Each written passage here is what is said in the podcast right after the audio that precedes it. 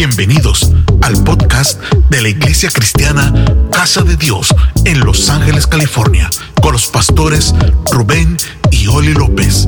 Esperamos que sea de gran bendición para tu vida. Hechos capítulo 6, verso 1 al 4. Dice así la escritura, está allá arriba, me parece.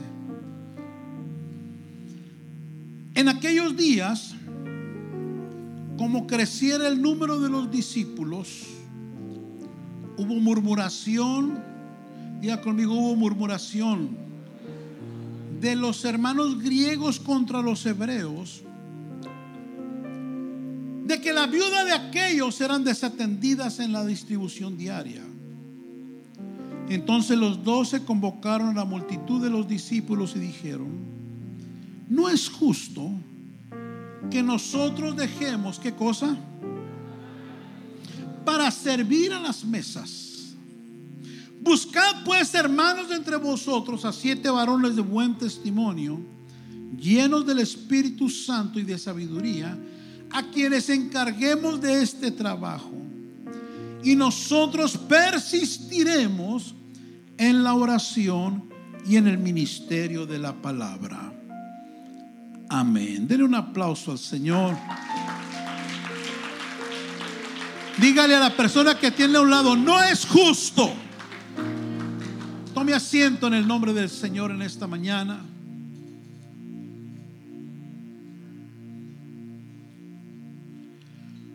Fue el mismo día que Cristo ascendió a los cielos después de haber resucitado, a ver, hermano, necesito que estén acá todos, por favor. Qué fácil se me distrae usted. Si fuera una película, aunque le pasaran 10 por enfrente. Si es que falta espíritu ahí en usted, falta más hambre, falta más, más deseo de la palabra. Les decía que fue el mismo Cristo, o el mismo día, perdón, que Cristo ascendió a los cielos después de él haber resucitado, que les encargó a sus discípulos continuar con su ministerio en la tierra. El mismo día que Jesús iba a ascender a los cielos para nunca descender en carne, les encargó a sus discípulos, o por lo menos les volvió a decir, que ellos continuaran con su ministerio en la tierra. Y en el capítulo primero y verso 8 y 9 están textos muy conocidos que nos narran de esto que Jesús les encargó a sus discípulos. Les dijo, pero recibiréis poder cuando haya venido sobre vosotros el Espíritu Santo y me seréis testigos. En Jerusalén, en toda Judea, en Samaria y hasta lo último de la tierra. Y cuando les dio esta última instrucción, dice que habiendo dicho estas cosas, ¿qué ocurrió? Viéndolo ellos, fue alzado y le recibió una nube que le ocultó de sus ojos. Jesús les dijo, yo me voy, pero ustedes van a continuar lo que yo empecé. Ellos vendrían a ser sus sucesores.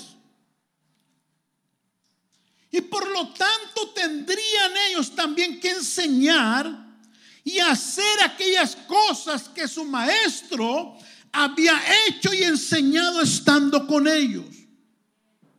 De hecho, les autorizó que aún cosas mayores que las que él realizó en la tierra, ellos también podrían hacer. Toca a alguien, dile, hay cosas mayores que las que Jesús hizo que estás autorizada, autorizado a hacer. Pero para esto también él dejó saber que ellos no serían efectivos en esa comisión, en ese encargo, si primero no eran bautizados y llenos del Espíritu Santo. Fue el motivo por el cual les pidió que antes de salir a intentar predicar, a intentar hacer las obras que ellos habían visto a él hacer, se encerraran en la ciudad de Jerusalén y esperaran ahí un tiempo el suficiente para ser llenos, bautizados con el Espíritu Santo. Los historiadores no se ponen de acuerdo, pero se habla que inmediatamente que Jesús les dijo, no se muevan de Jerusalén hasta que no sean llenos de mi poder, ellos se subieron a ese famoso lugar alto, era un techo de una casa. Me da a entender que Jerusalén, en, esos, en, en ese país, los climas son extremosos. Me da a entender que era un verano. Pero la gente no se pone de acuerdo si estuvieron ahí por siete días, por diez días, por quince días. Se habla de un periodo no mayor de dos semanas, donde ellos estuvieron buscando el rostro de Dios, donde ellos estuvieron esperando la investidura, la autorización del cielo para hacer el trabajo que Jesús les había encargado. Porque en ocasiones ese es nuestro error. Queremos hacer cosas sin la autorización de Dios, sin el poder de Dios, sin la guianza de Dios, sin la dirección de Dios. Y no es muy lejos a donde llegamos. Y esos 15 días, en Hechos 1.14, alguien tomó una foto. Pero como no había cámaras, está escrita la foto. Y dice, todos estos perseveraban unánimes en oración y ruego. Es decir, todos estos discípulos, los doce, más otro buen puño, se cree que eran 120, otros dicen que eran 500, bueno, en una casa le creo más que quepan 120 con las mujeres y con María, la madre de Jesús, y con sus hermanos. Estaban ahí orando, estaban ahí clamando, estaban ahí esperando en Dios. Alguien diga, tengo que aprender a esperar en Dios, a no tomar decisiones a la ligera, a no creer que no va a ocurrir nada, a no adelantarme al cielo. Tengo que aprender a esperar en Dios. Y un día llorando y no pasaba nada. Y otro día oraban y no pasaba nada. Y otro día oraban y no pasaba nada. No lo dice acá, pero conociendo al ser humano, puedo pensar que algunos se desesperaron y no esperaron el tiempo suficiente para que Dios se manifestara en poder en ellos.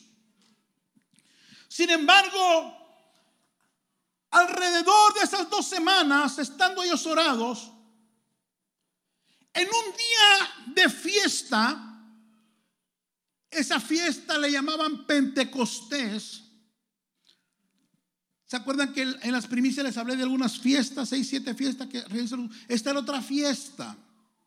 Era una fiesta, le llamaban Pentecostés, porque la celebraban 50 días después de otra fiesta, que era la fiesta de la Pascua, donde ellos le daban gracias a Dios, hacían kermés, hacían tamales, pupusas, champurrado. Le daban gracias a Dios porque los había librado de Egipto. Esas fiestas tienen que estar aquí cada domingo. Tenemos que venir a celebrar que un día fuimos liberados de Egipto, que un día fuimos liberados del faraón.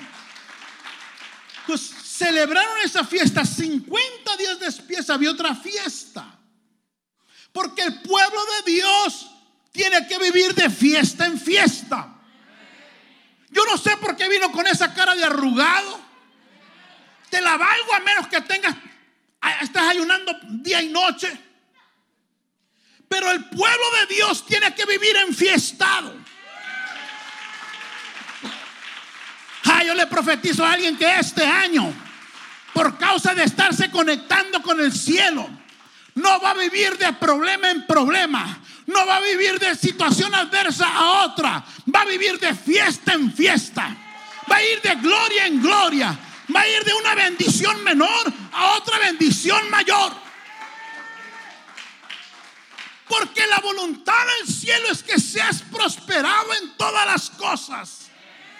Voltea con alguien, dile, este año cómprate un silbato, cómprate confeti, cómprate piñata y haz un acto profético a lo loco y el lunes québrate una piñata tú solo en el cuarto. ¿Qué le pasó? No, es que yo estoy de fiesta y estoy profetizando que todo el año viviré enfiestado. Ah, yo le quiero dar una clave para aquel que quiera vivir de fiesta en fiesta. Yo tengo 30 años de fiesta. Yo este año, el, el, 21 de marzo, yo cumplo 21 años de vivir en una fiesta. Mi vida no ha sido un infierno en medio de luchas y pruebas de 30 años, porque hace 30 años me entregué a Cristo. Yo he vivido de fiesta en fiesta, de gloria en gozo, de gozo en gozo, de poder en poder. Y así como usted me ve ahorita, así estoy desde que empecé. Mi esposa es testigo. Pero yo he encontrado un secreto. Pregúnteme, pastor, ¿cómo le ha hecho para no deprimirse? ¿Cómo le ha hecho para cuando le han ofendido no amargarse? ¿Cómo le ha hecho para que el diablo no lo haya tronado? ¿Cómo le ha hecho para disfrutar la vida? Para ser feliz. Santo, se me hace que voy a cambiar el mensaje aquí. Yo, he aprendido algo. Que siempre que alguien quiere tener fiesta, lo primero que hace es compra licor. No me ponga esa cara de santo. Que usted vaciaba la superior. Que usted vaciaba la licor de la esquina. Mire, yo cuando estaba en la universidad, eran unos sinvergüenzas mis compañeros, yo no. Yo nomás andaba con ellos.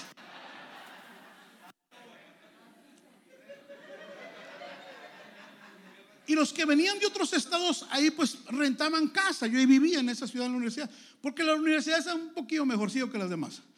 Y, pero los viernes de la tarde, 3 de la tarde, 2.59, las clases se acababan en mi turno a las 10 de la noche. Pero los maestros a las 3 de la tarde se daban por vencidos porque nadie entraba a clase después de las 3 de la tarde porque le llamábamos viernes social, pero no era nada social. Y todo el mundo se iba a los departamentos, los depravamentos le decían, y a beber licor y a estar ahí, usted sabe. No se hablaba en lengua, así le digo. Lo demás, imagíneselo. Pero había algunos compañeros muy humildes, la mayoría de ellos, que no les importaba gastarse todo lo que sus papás les enviaban para que comieran la siguiente semana y se la compraban de cerveza y de licor. Y decían ellos, yo prefiero cambiar frijoles por una cerveza bien helada y en el refrigerador. Y no les importaba porque ellos querían pasarse un fin de semana enfiestados. Ellos no pensaban si iban a comer la otra semana.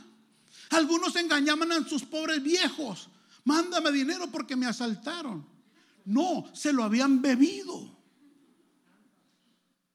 El punto es que para ellos, sin vino, no había fiesta. ¿Alguien está acá? En el mundo espiritual todo tiene un paralelo. Si usted quiere vivir toda su vida en Cristo de fiesta en fiesta, necesitas comprar vino nuevo cada día.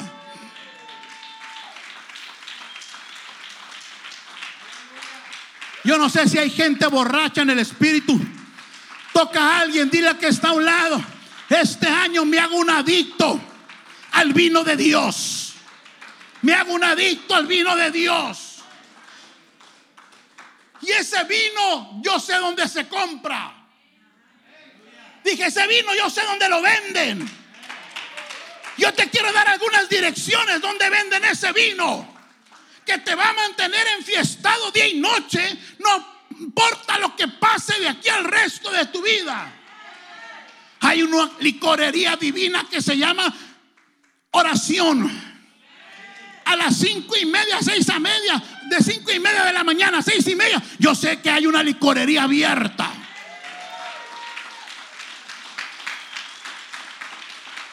Porque todo aquel que permanece en la presencia de Dios siempre beberá vino nuevo. Siempre se mantendrá embriagado del cielo. Siempre se mantendrá borracho. Y usted que por ahí le daba, sabe que un borracho lo pueden golpear y ni siente. ¿Sabes que un borracho es el que dice yo pago todo aunque se quede sin renta y sin comida a su familia? ¿Sabe que un borracho se ríe de cualquier tontería? Ah, no, puro angelito aquí. ¿Sabe que un borracho no le importa si está haciendo frío? Se quita la camisa para gritar a Júa.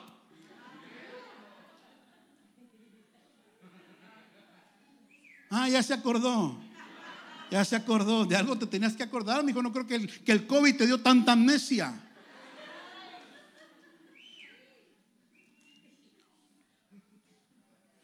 Ellos necesitaban el vino por todo lo que se les iba a venir más adelante.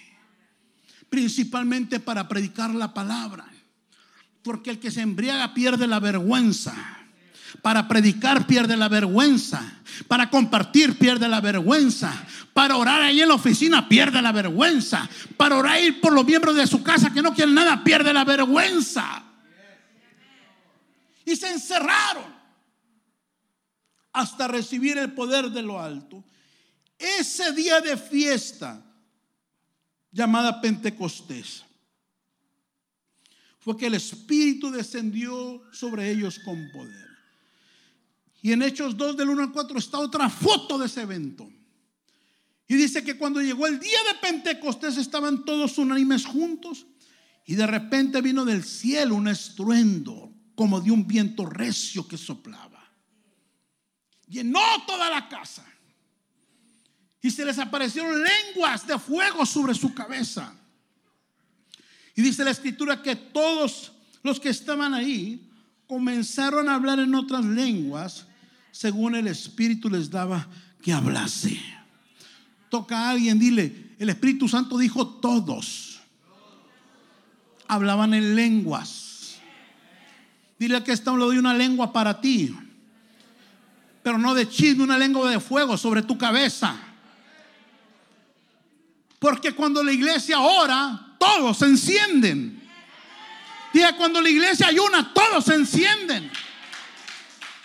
Es más fácil que se encienda el que no está encendido cuando la iglesia ora. Entonces seguimos, porque le estoy narrando la historia de ellos. Ellos llenos del Espíritu Santo empezaron siendo muy efectivos y exitosos en lo que Dios les había llamado a hacer. Y tan solo terminando de hablar en lenguas, de haber digerido el vino de, Pentecostés, del día de Pentecostés, Pedro se levanta y da un mensaje y tres mil personas caen en ese mensaje a los pies de Cristo. Y empezaron a seguir manifestaciones del poder de Dios. Y alguien filmó un TikTok y me lo mandó aquí, Hechos 2, 41, 42. Dice que así que los que recibieron su palabra fueron bautizados. Usted mire, tres mil bautizados en TikTok. Y se añadieron aquel día como tres mil personas. O sea, perdieron la cuenta, ¿no? Dice, sí, como tres mil que perdieron la cuenta. Y perseveraban en la doctrina de los apóstoles, porque aquí se nos habla el tipo de vida que empezaron a vivir. Perseveraban, o sea que lo hacían constantemente en la doctrina de los apóstoles, perseveraban en la comunión unos con otros. Ya les enseñé una vez que esa comunión más que hablar de comida era eh, eh, eh, en el perdón, dice, en el partimiento del pan, más que el pan material era la cena del Señor y en las oraciones. Alguien diga, perseveraban. Alguien diga, no voy a dejar de orar. No voy a dejar de ayunar. No voy a dejar de tener comunión con mi hermano. No voy a dejar la doctrina de la palabra. No voy a dejar la cena del Señor. Porque voy a perseverar. Porque voy a perseverar. Y todo esto provocó, dice, que sobreviniera temor a toda persona. Y muchas maravillas y señales eran hechas por los apóstoles. Aquí, así, ahí se resume la vida de los primeros hermanos de nuestra era. ¿A quién le hubiera gustado vivir en ese tiempo? No hay necesidad, lo podemos vivir ahora. Ahora bien, por causa del crecimiento explosivo, el amor que la oración, la comunión empezó a brotar entre ellos. Y la persecución, porque le recuerdo un poco que en ese tiempo Jerusalén estaba gobernada por Roma. Y ellos eran perseguidos porque decían que César no era Dios, que Jesucristo era Dios. Entonces, por causa de todo ellos, se miraron en la necesidad de crear una comunidad y vivir juntos. Me imagino que compraron unos terrenos y dijeron, aquí nos vamos a ir todos los cristianos. Aquí nos vamos a cuidar, aquí nos vamos a ayudar. Porque había nacido un avivamiento. Cuando nace un avivamiento, cuando la iglesia ora, tú no le pones cara de fucha a tu hermano. Tú el primero que buscas para ayudar si puedes es a tu hermano. Tú cuando lo ves cometiendo algo malo, no levantas chisme por todos lados, sino si te sirve hacerlo, hablas con él y lo bendices y le corriges en amor. Entonces, un avivamiento había nacido que estaba impactando primeramente toda la ciudad de Jerusalén y estaba zarandeando al mismo imperio de César. Sin embargo, en el capítulo 6, porque le narré pronto cinco capítulos de hechos, las cosas empiezan a cambiar y este avivamiento que Jesús había querido que tuvieran para que continuaran haciendo las cosas que Jesús había hecho y había dicho, empezó a correr riesgo por un problema que se suscitó entre los hermanos, descritos en los primeros versos de ese capítulo 6. Todo estaba bien. De hecho, hasta vendían sus propiedades. Mira, hermano, la calidad de cristianismo. Vendían sus propiedades y decían, yo tengo una casa que vale 500 mil dólares, pero hay hermanos que no tienen ni dónde meterse vendían sus propiedades, la traían a los pies de los apóstoles para que construyeran cuartos para los demás, aunque ellos vivieran en otro cuarto. Se repartían sus bienes, se repartían sus cosas. Un hermano traía un bien el otro andaba en bicicleta, le digo, tento, dime bien yo tengo otro.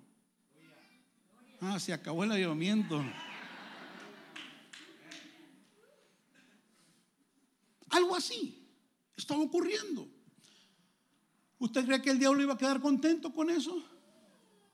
Digo, ¿usted cree que el enemigo iba a quedar contento? Toca a alguien, dile, estás orando. Cualquier reto del enemigo se te va a levantar. Pero no tengas temor, porque ahora tienes cómo defenderte. Ahora estás fortalecido. Ay, yo no oro se me echa encima si ya lo traes arriba? Ay, yo no le sirvo a Cristo porque luego me pasan cosas. Si ya te están pasando. Lo que pasa es que te va como te va porque no tenías a Cristo dentro de ti. Y en el verso 1 se narra un problema que se soltó en la iglesia, que estuvo a punto de destruir, escúcheme bien, de destruir todo lo que Jesús estaba haciendo a través de ellos.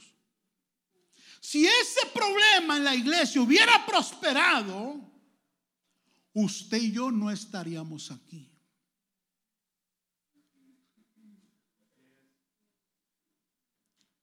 Y dice que en el verso 1, 8, 6, en aquellos días, en esos días de avivamiento, en esos días de amor, en esos días de, de muchas maravillas, de muchos milagros, de muchas conversiones, dice, como creciera el número de los discípulos, ¿Hubo qué cosa? Hubo murmuración de los hermanos griegos contra los hebreos. Porque acuérdense que venían por miles y venían de muchas razas. Hubo murmuración. Se despertó un chisme. Se despertó queja. Se despertó crítica entre los hermanos griegos. ¿Contra quiénes? Los mexicanos contra los centroamericanos ahí.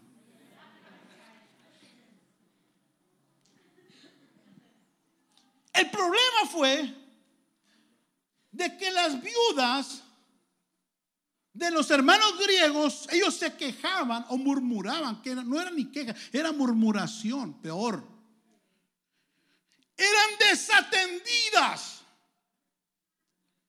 en la distribución diaria. Acuérdense que vivían juntos. Eran miles. Todos los días ellos preparaban comida para los miles. Pero me da a entender que los que servían y hacían la comida eran los, los salvadoreños primero. ¿Y a quién creen que le daban comida primero? Al cipote.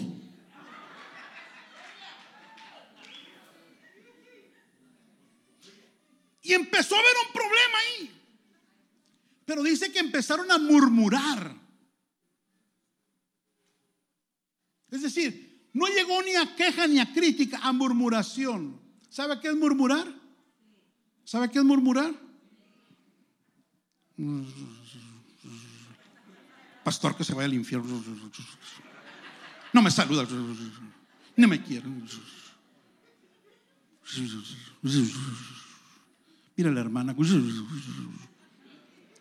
sea, de dientes para adentro hablas, criticas, te quejas.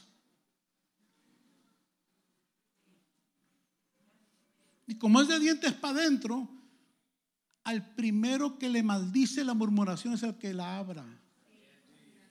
Porque las primeras palabras tocaron tus propios labios. Toca a alguien, dile, cuídate que te van a salir ampolla en la boca. Si murmuras, que no se vaya a quedar los proféticos ahí al rato, miren todos enllagados por ahí. ¿No hubiera sido mejor que confrontaran el problema, que hablaran? ¿No hubiera sido mejor que dijeran, a ver, a le está pasando un problema aquí? Mire, los hermanos como que dan ventaja a las hermanas que son de su propia raza. Y acá las hermanas estas, tenemos hermanas hebreas embarazadas, hermanas griegas embarazadas que se quedan sin comer. Y no está bien. No, murmuraron. O sea, las hermanas se iban a la casa, no iban a orar. Primero pasaban por el Starbucks, y si iban a hablar de las otras hermanas. Y si iban a hablar de sus líderes, claro que sí, porque si era un problema en toda la comunidad, de los primeros que hablaban eran de los pastores. Pero no hacen nada. Pero mira, y ya se dieron cuenta. Y es que una pariente de ella le gusta su hijo y, y por eso. Y eso estaba poniendo en riesgo todo el plan de Dios. No solo para ellos, ellos no sabían. Bueno, sí sabían, porque Jesús les ha dicho, para toda la tierra, porque Jesús les dijo que predicaron no solo en Jerusalén, en Judea, Samaria y hasta lo último de la tierra. El Señor les había entregado toda la tierra. Por eso el diablo se enojó. Dile que está a un lado, por eso el diablo se va a enojar contigo. Porque te ha entregado toda tu familia. Este año te ganas toda tu casa. Este año te ganas todos tus trabajadores del trabajo.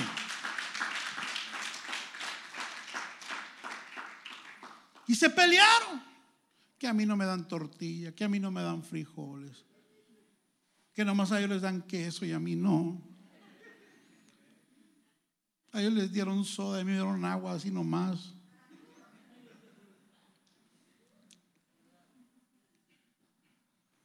Pero a donde quiero llegar no es el chisme. Sino que es que mediante este problema que surgió en la iglesia, que repito, estaba poniendo en peligro todo el plan del cielo para la tierra, es como los apóstoles revelan tanto la raíz del problema que estaban pasando como la clave del éxito que hasta ese momento habían tenido ganando almas y haciendo demostraciones extraordinarias del poder de Dios. Y en esta mañana Dios nos quiere revelar la clave, escuche bien, las claves para que esta iglesia se vaya a multitudes, la clave para que toda tu familia sea arrasada por el cielo, la clave, gloria al Señor, para que esta casa empiece a manifestar señales, milagros y yo no sé si hay alguien expectante de lo del cielo.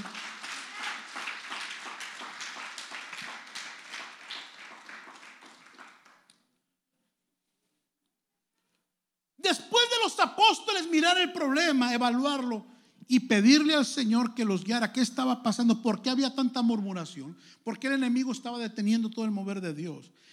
En el verso 2 nos platican ellos a qué conclusión llegaron. Y dice, entonces los doce convocaron a la multitud de los discípulos y dijeron, no es justo que nosotros dejemos qué cosa para servir a las mesas. No es justo. Buscad pues, hermanos, de entre vosotros a siete varones de buen testimonio, llenos del Espíritu Santo y de sabiduría, a quienes encarguemos de este trabajo. Mire las credenciales que tenían que tener los que servían el caldo. No más los que servían el caldo. Tenían que ser llenos del Espíritu Santo.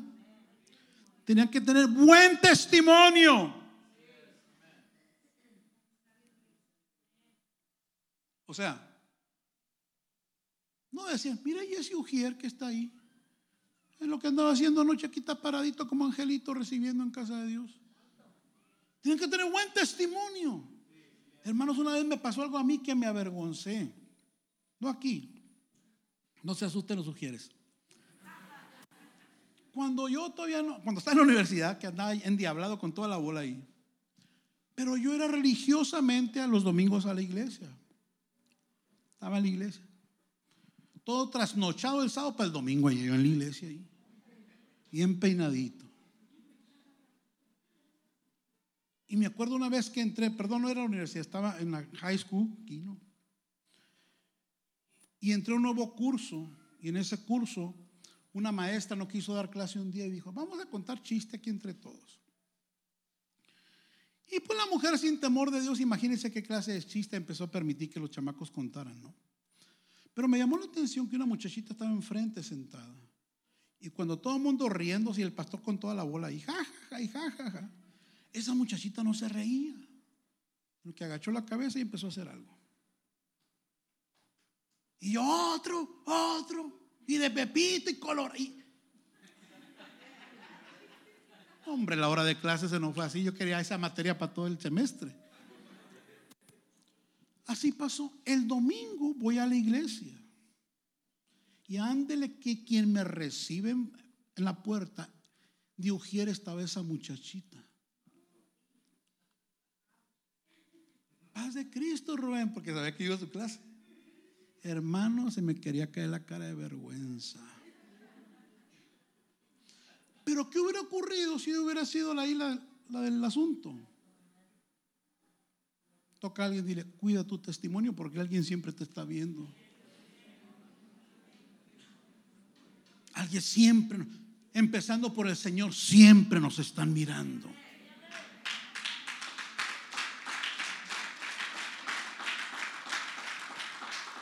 El problema es que cuando queremos hacer algo a escondidas, aunque no esté nadie, está Dios. Porque uno piensa, si está alguien me está mirando, corro el riesgo de que lo ríe por otros lados. Pero si no está nadie, no va a pasar nada. Pues no, porque Jesús también le encanta chismear a veces. La Biblia dice que no hay nada oculto que no salga a la luz. O sea, Dios se encarga de sacar aquello que estás escondiendo.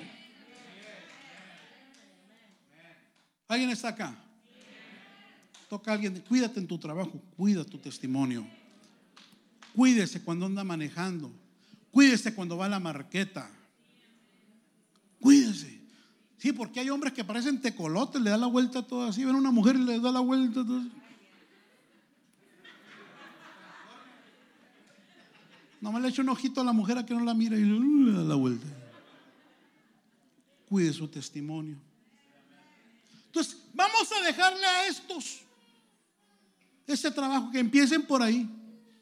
Y nosotros, me imagino a Pedro, que era el que más hablaba, ¿no? Y nosotros persistiremos en dos cosas. En la oración y en qué más? A ver, súbele, hijo. Y en el ministerio de la palabra. Satanás los había parado, les había metido murmuración, los estaba dividiendo, los estaba destruyendo, porque habían descuidado dos cosas que uno de los apóstoles aquí nos la revela y que fue la oración y la palabra de Dios. Y siempre que un cristiano, escúcheme, siempre que una familia, siempre que un matrimonio, siempre que una iglesia descuida la oración y descuida la palabra, el diablo se va a meter ahí para destruir lo que está ahí.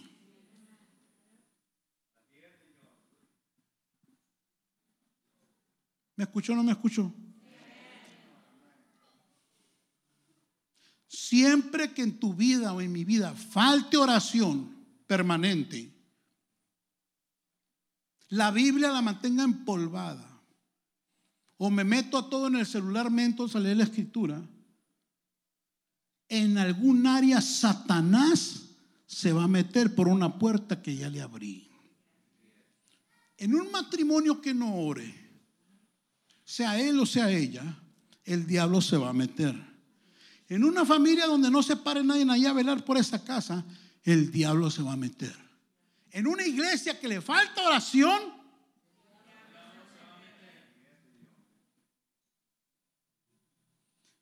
es así como ellos se indignan. Porque seguramente el Espíritu Santo les reveló.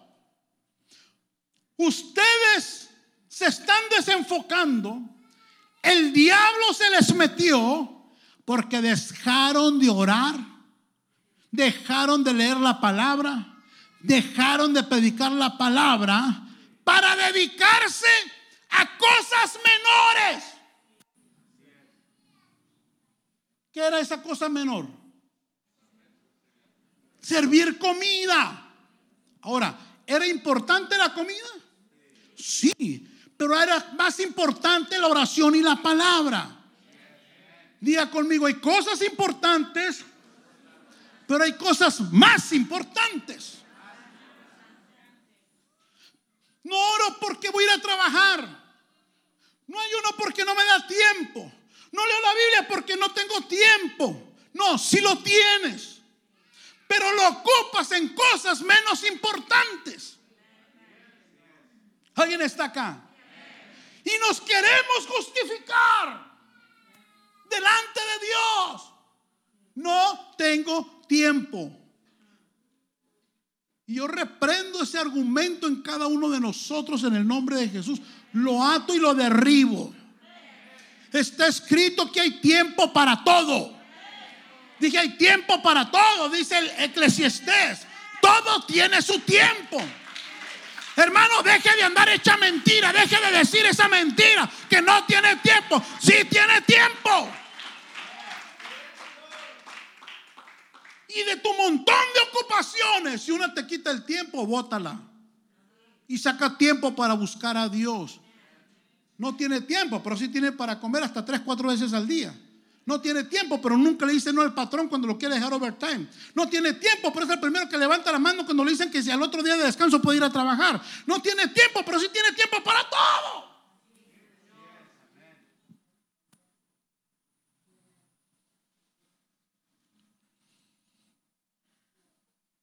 No es justo, dijo uno de los apóstoles,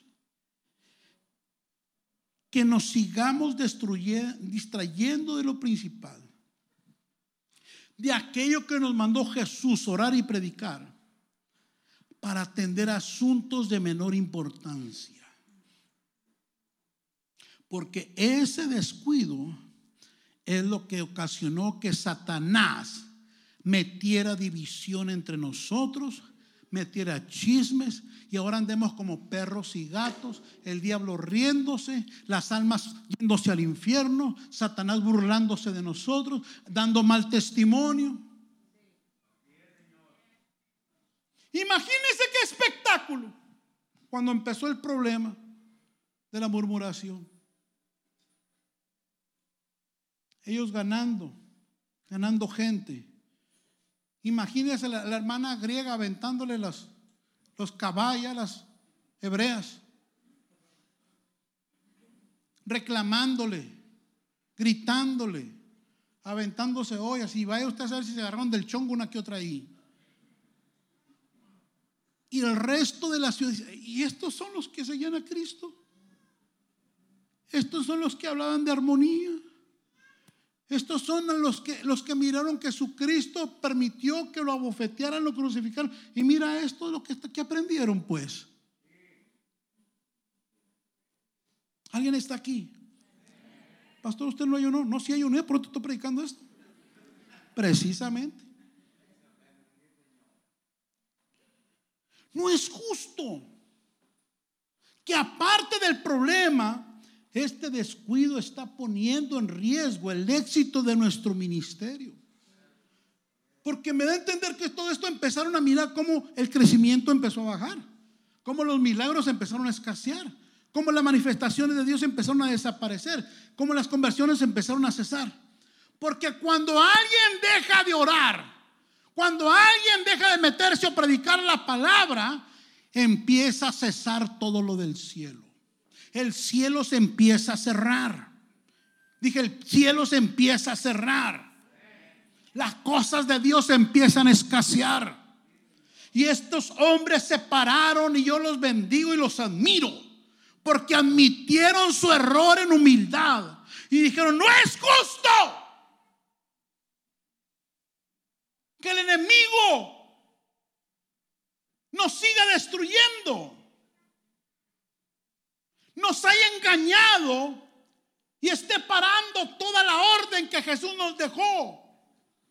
No es justo que gente siga enferma, paralítica, porque nosotros estamos aquí entretenidos con tanto problema. No es justo que tantas casas todavía el Evangelio no llegue por nosotros aquí en problemados en chismes. Porque fue precisamente la oración permanente y el predicar la palabra aquello que provocó el avivamiento, aquello que provocó la salvación de multitudes, aquello que provocó los milagros. Y seguramente Pedro, hablando de esto, a toda la congregación, porque la juntaron, les dijo, debemos volver a orar, debemos volver a predicar y dejemos en segundo lugar nuestras necesidades personales. Nosotros persistiremos en la oración y en el ministerio de la palabra.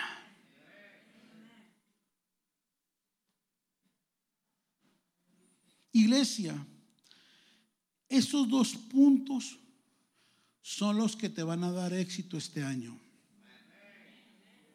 Uy, hermano, te di dos perlas para que seas feliz todo el año. ¿No me escuchaste? Ok, no me escuchaste, estaba distraído. Lo vuelvo a decir.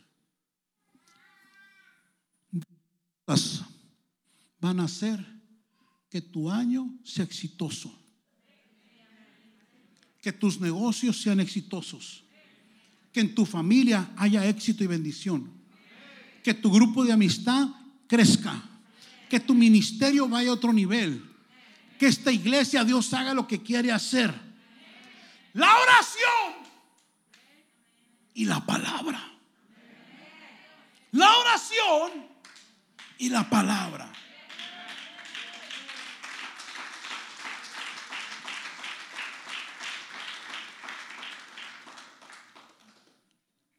Diga conmigo este año voy a caminar con esos dos pies. La oración y la palabra. ¿Quieres avanzar a tu destino? El pie de la oración y con la palabra.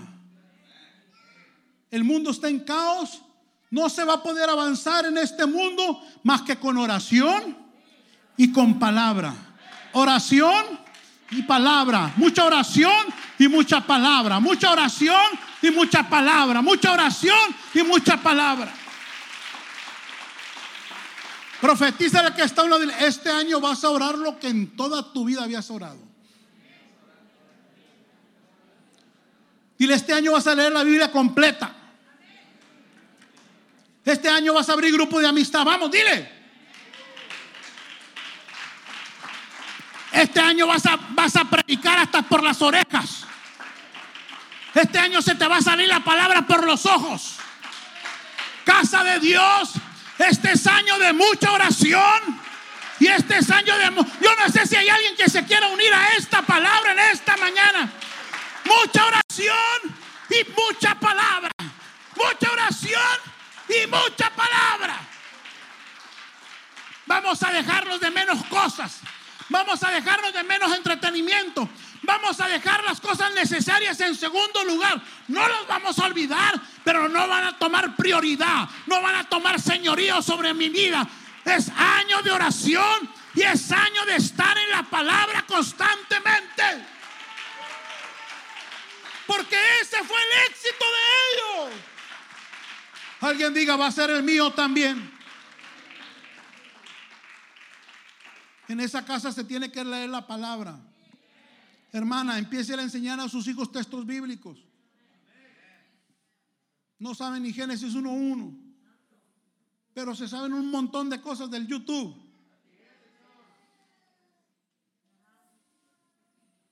No saben nada de Biblia.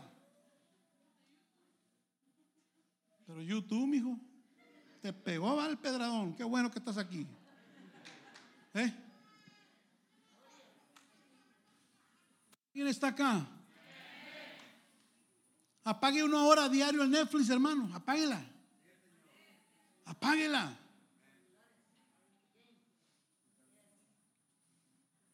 Póngase en huelga de celular. Pónganse en huelga de iPad, de iPhone, de iPod y de todo lo hay que te está matando.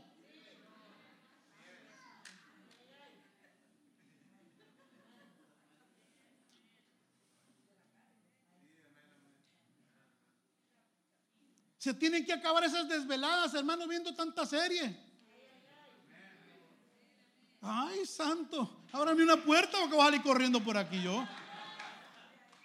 No le hace, tírame piedras, veo la gloria de Dios primero. Miren, hermanos, un día, un día, me quise empezar a ver una serie. Nunca he visto serie, me puse testigo. Pero un día se miraba suave. Survivors. ¿Así se llama?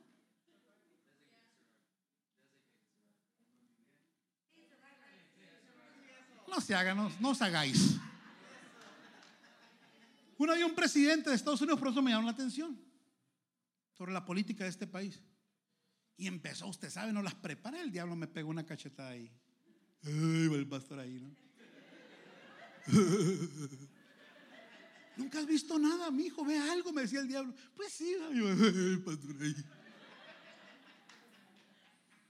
No, no está sucia. Bueno, no empezaba sucia. Pero me llamó la atención porque hablaba de la política de este país. Y el primer programa, y bien bonito, y, el pastor ahí, y ponga la otra, y ponga, y ahí lleva como cuatro. el Señor, espérate, ¿qué está haciendo? Mira la trampita que te puso el diablo y ya te ató aquí con esto. Y lo bueno que el sexto capítulo estaba bien aburrido, ahí la boté. Y entendieron, esta cochinada me va a estar quién sabe cuántos siglos aquí, por los siglos de los siglos, amén. Más oración y más palabra. Papá, mamá, pague más ese televisor, por favor. Recójale ese teléfono a sus chamacos.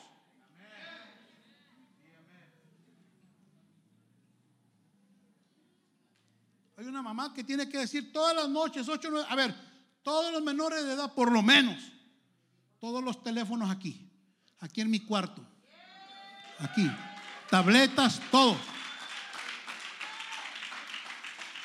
Aunque la mocosa se esté infartando y esté rabiando ahí adentro.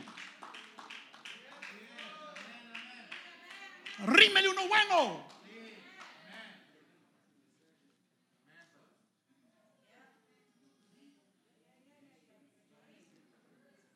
Lo andan todos endiablados y ahí me llama. Que le metió el chango. Pues tanta porquería que se mete. Tanto mugrero que ve. Tanta basura que escucha. Y los papás, ay, ay, ay, pobrecito, ay, ay, ay, así el diablo hasta meter.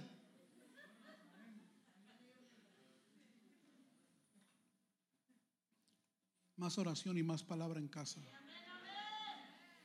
Más predicaciones. A ver, ¿por qué no se pone a escuchar la predica del pastor? No, hombre, menos esta, ¿va?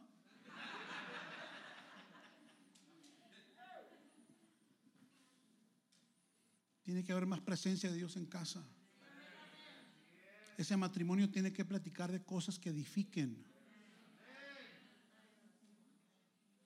Tiene que haber oración ahí, tiene que haber ayuno ahí. ¿Cómo espera que se convierta su casa? Si usted no se termina de convertir. Hermanos que tienen negocios, si usted es el dueño, no permita que le hagan leperadas ahí. Hablando basura ahí. Mirando basura ahí. Es que es mi, es que es mi empleado. Se me va a ir. Que se te largue, te va a llegar otro mejor. Si usted tiene la autoridad y ponga las reglas usted. Que se sube alguien a tu carro. Aquí no me fumas, perdóname, pero no se fuma en este carro.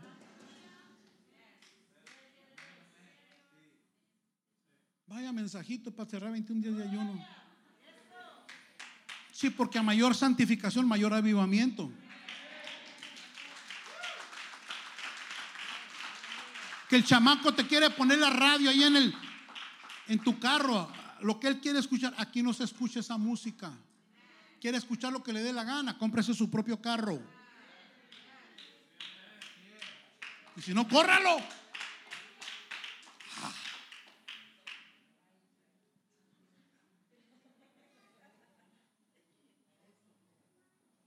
Más oración y más palabra. No es justo.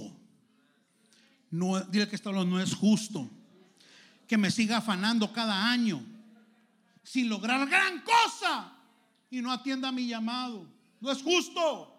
Ya párale, hermano. Trabajas, perdóname la palabra, como burro toda la semana. Pero ¿qué has logrado? No es justo. Se te está yendo la vida. Se te están yendo los años donde puedes cumplir tu propósito en Dios. Alguien me tiene que acompañar a hacer esta oración. Que en la mañana no sé qué me estaba peinando, Dios me habló y me dijo, empieza a orar. No ores por los que no quieren hacer nada para el reino. Ya no ores que les caiga un rayo. Ya no ores así, mijo. Ve a otro nivel de amor. Ora para que yo les abra los ojos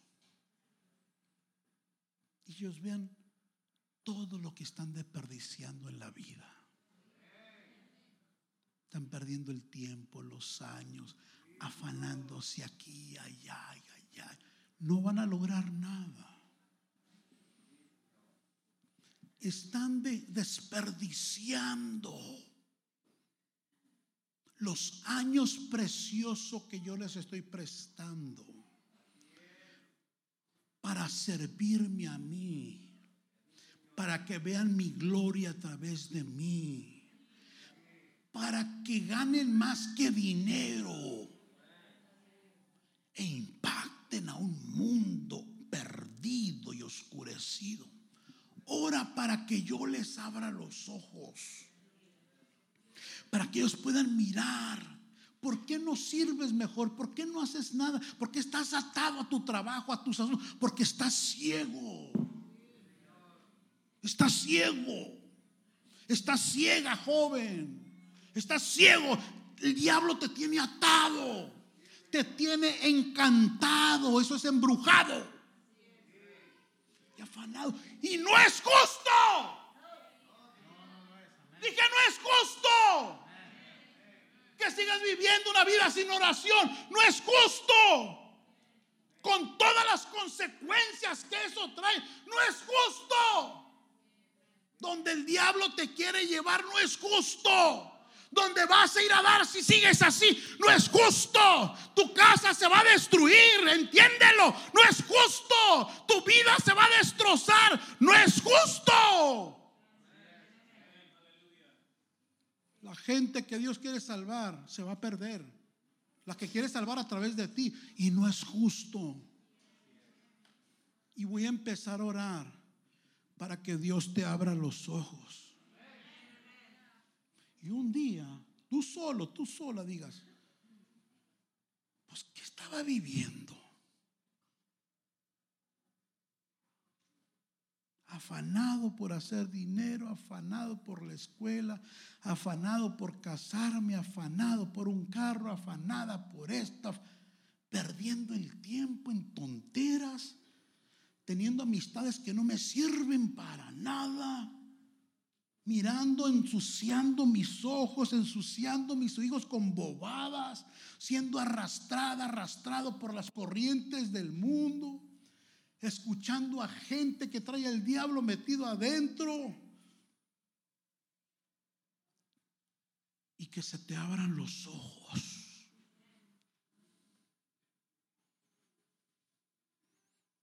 Y quizás esta palabra no es para todos, porque hay gente que está en Dios.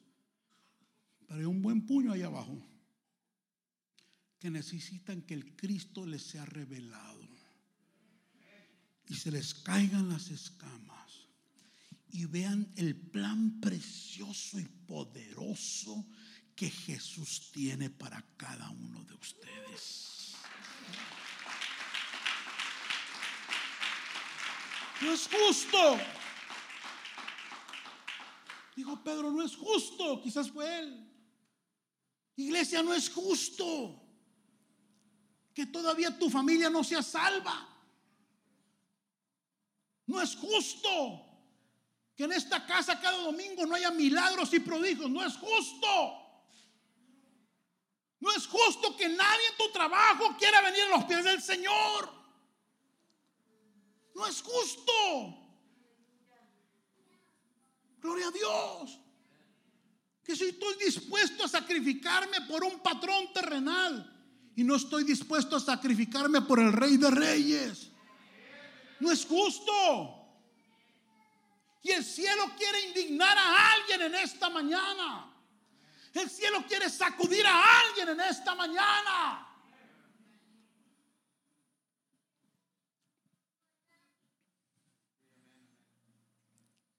Que abra sus ojos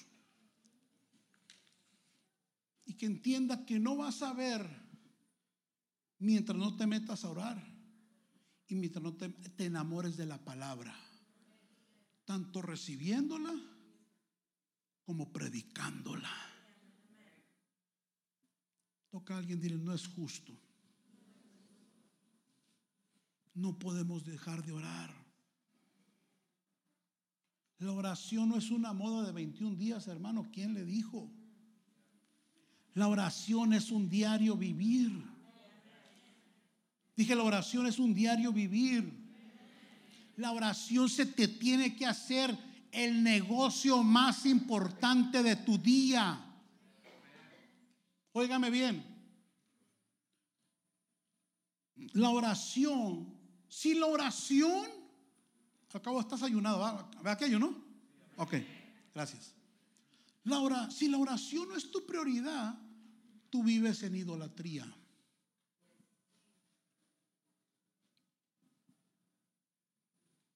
No, no que estés bajo la guadalupana, no. Aquello que es tu prioridad es tu Dios. Aquello que cada día es tu prioridad. Toca alguien y cambia de Dios ya, mi hijo. Cristo es más poderoso. Cristo te puede dar más que ese Dios. Si tú lo primero en las mañanas, en el día lo más importante, y dices, no importa si me enfermo, no importa si esto es tu trabajo, ese es tu Dios. Es tu negocio, ese es tu Dios. Son tus hijos, esos son tus diosesitos, bien malcriados, por cambia de Dios. Porque todo lo que no sea Dios por encima es tu Dios. Y en esta casa el Señor está derribando ídolos. Y en esta casa el Señor quiere quebrar altares falsos. Y en esta casa el Señor quiere que dejemos de levantar incienso a aquello que no es Dios. Y pongamos primeramente al reino de Dios.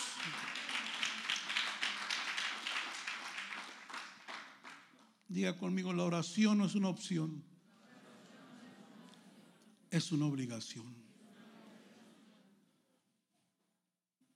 Y voy a hacer un llamado aquí.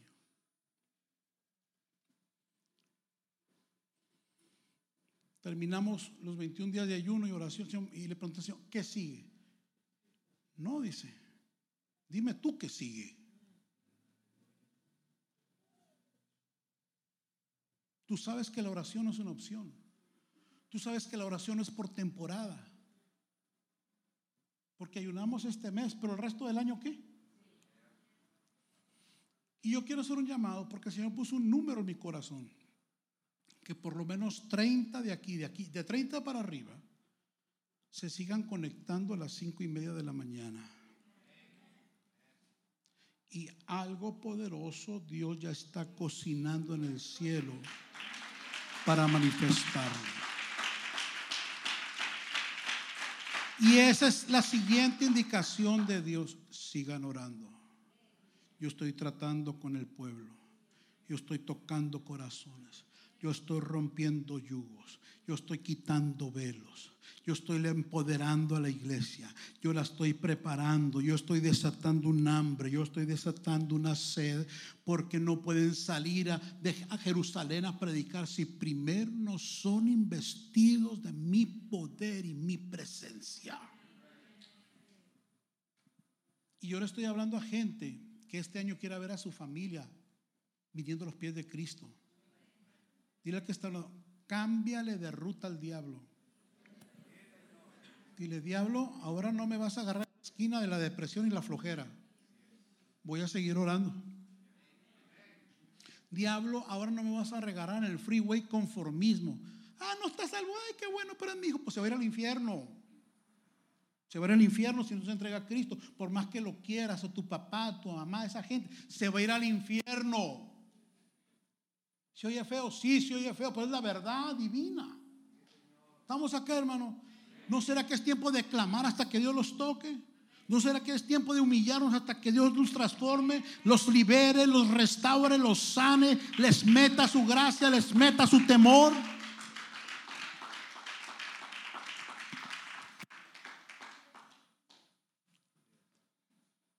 Y hacer que el cielo se incline a favor de ellos.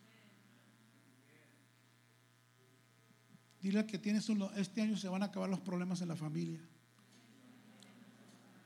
Si sigo orando. Si sigo orando. Este año se van a acabar los problemas financieros. Si sigo orando. Ese achaque que el diablo me trae de siglos se va a romper si sigo orando. Porque la oración hace que Dios se te meta más a ti. La oración hace que Dios habite realmente dentro de ti o se manifieste el Cristo que cargas por dentro en tu vida. Yo en esta mañana les quiero avisar que vamos a seguir orando de cinco y media a seis y media de la mañana. Y yo quiero invitar de los hermanos que se conectaron y más a los que no se han conectado que el Señor quiere transformar tu vida, pero necesitas pagar un precio. Y yo sé que hay hermanos, algunos pocos, que a esa hora no pueden por sus trabajos. Es más, algunos de sus trabajos se conectaban. Pero la gran mayoría puede conectarse. Es sencillamente vencer el sacrificio de la desvelada si es que ocurre ahí. Pero ¿sabe qué, hermano? Le voy a decir algo. Y yo creo que todos los que oraron los 21 días están de acuerdo conmigo. Vale la pena. Vale la pena. Vale la pena ese desvelo. Vale la pena ese incomodar a la carne. No van a de ayunos todos los días, no. Todos los miércoles esta casa sí va a ayunar. Todos los miércoles. Y usted puede agarrar. Yo le aconsejo que tome cualquier otro día para usted. Pero sí vamos a estar orando de lunes a viernes, de cinco y media a seis y media. ¿Por qué? Porque no es justo que sigas así. ¿Por qué? Porque no es justo que tu familia siga igual. ¿Por qué? Porque no es justo que esta iglesia no avance como Jesús la quiere hacer avanzar. Por eso. Así que de cinco y media a seis y media vamos a estar ahí metidos. Unos hermanos van a ayudar a mí, pero vamos a estar ahí toda la semana. Yo quiero que se pongan de pie todos aquellos que dicen, pastor, yo voy a hacer todo lo posible por estar parado esa hora. Y yo les decía en la oración, si usted dice, pastor, es muy temprano, no tengo nada que hacer, mire, si quiere después duérmase si quiere, pero ya oró. Si es su día de descanso, descanse después, pero ya oró. Ahora, si se va a ir a trabajar, gloria a Dios ya te paraste y a tu día lo marcaste en bendición. Porque ya lo encomendaste a Dios.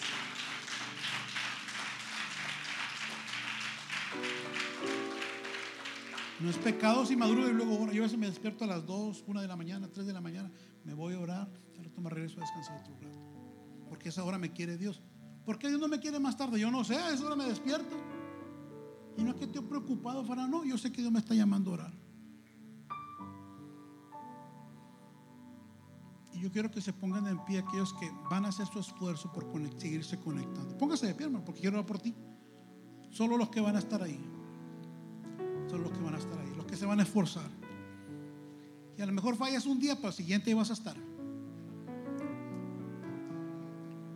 Quien no tenga el link, allá están todavía unas tarjetitas y lo puede tomar o pídaselo a su líder de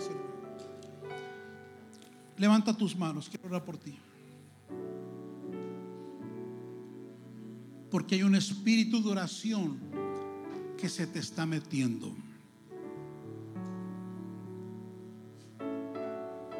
Dile, Padre, quiero amarte más. Quiero conocerte más. Quiero experimentar más de ti.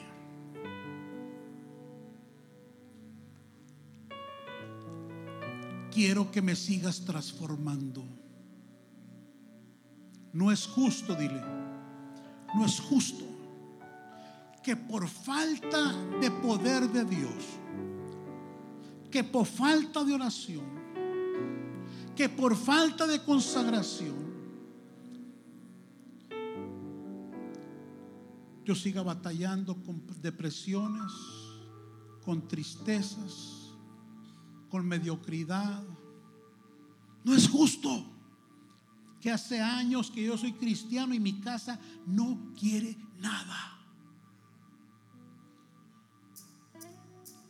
Y se van a perder. Y no es justo. No es justo. Tengo 20, 30 años, 15 años en este país. Y la miseria y la pobreza parece que me la traje de mi tierra. No es justo. No es justo que yo teniendo un Dios tan grande, cada domingo aquí no haya milagros y manifestaciones del poder de Dios. No es justo que tengo tiempo de líder de célula y mi célula no crece. Y quiero servirte y tú sabes que lo con el corazón. No es justo. Pero ahora entiendo que me falta más oración y más palabra. Padre, yo en esta mañana te presento a tus hijos. Y vamos a seguirte buscando. Y yo sé que te vamos a seguir encontrando. Esperamos que este episodio haya sido de edificación para tu vida y la de tu familia. Visítanos en nuestras instalaciones en 1328 East Florence Avenue, Los Ángeles, California, Estados Unidos 90001. También puedes visitar nuestras redes sociales Facebook e Instagram como a la casa de Dios en www.alacasadedios.com o escríbenos a contacto arroba a la casa de Dios.com. En Iglesia Cristiana Casa de Dios te esperamos.